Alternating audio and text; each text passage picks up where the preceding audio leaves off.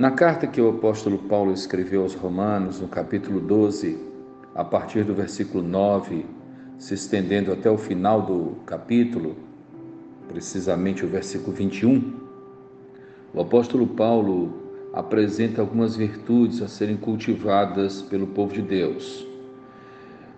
Uma delas que muito me chama a atenção é, está no versículo 15, quando o apóstolo Paulo diz: Alegrai-vos com os que se alegram, chorai com os que choram. Nisso o apóstolo Paulo está apresentando, descrevendo o dom da misericórdia. É um chamado à empatia, a sentir aquilo que o próximo sente, a estar presente tanto na dor como também no regozijo do nosso próximo. Como povo de Deus, nós precisamos ser diferenciados em relação a essa particularidade. Eu preciso ter alegria em relação à alegria do meu próximo. Eu preciso também me compadecer com o pranto do meu próximo.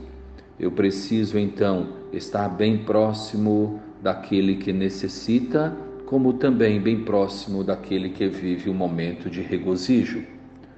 Somos um corpo, somos uma família e assim devemos de fato desenvolver essa empatia cristã. Que o nosso Deus nos capacite, que a cada dia Ele nos abençoe e nos dê condições de vivermos o autêntico cristianismo para a glória do nosso Deus. Um bom dia a todos.